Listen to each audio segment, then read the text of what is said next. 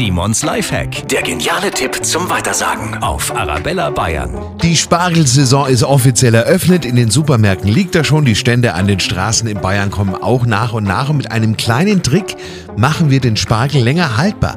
Wasser ist der Zauberstoff. Ungeschälten Spargel einfach vollständig in ein feuchtes Geschirrhandtuch wickeln. Im Gemüsefach bleibt er dann so drei, vier Tage länger haltbar und frisch. Und grünen Spargel stellen Sie einfach wie ein Strauß Blumen in eine Vase mit etwas Wasser drin.